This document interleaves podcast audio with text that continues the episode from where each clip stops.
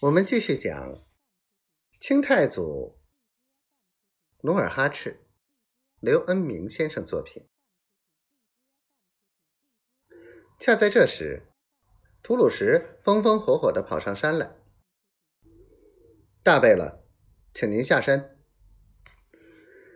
代善的一场好梦被惊醒，便站起来，脸子拉得老长，问：“什么事？”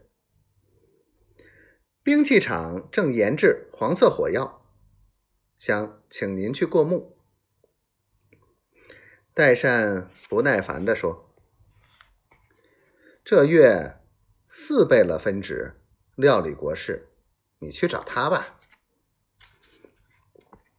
吐鲁什见大贝勒阴阳怪气的声调，心中顿时火起，便放开粗嗓子吼叫道。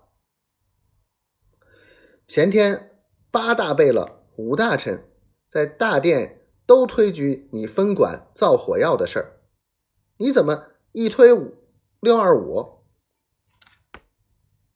太善冷笑道：“不在其位，不谋其政。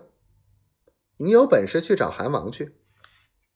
哼，看你黑不溜秋的样子，哈哈！”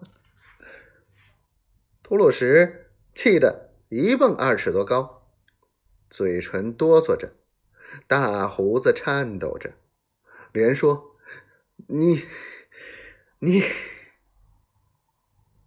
说完，他跑下山，骑上枣红马，一口气跑到韩王府。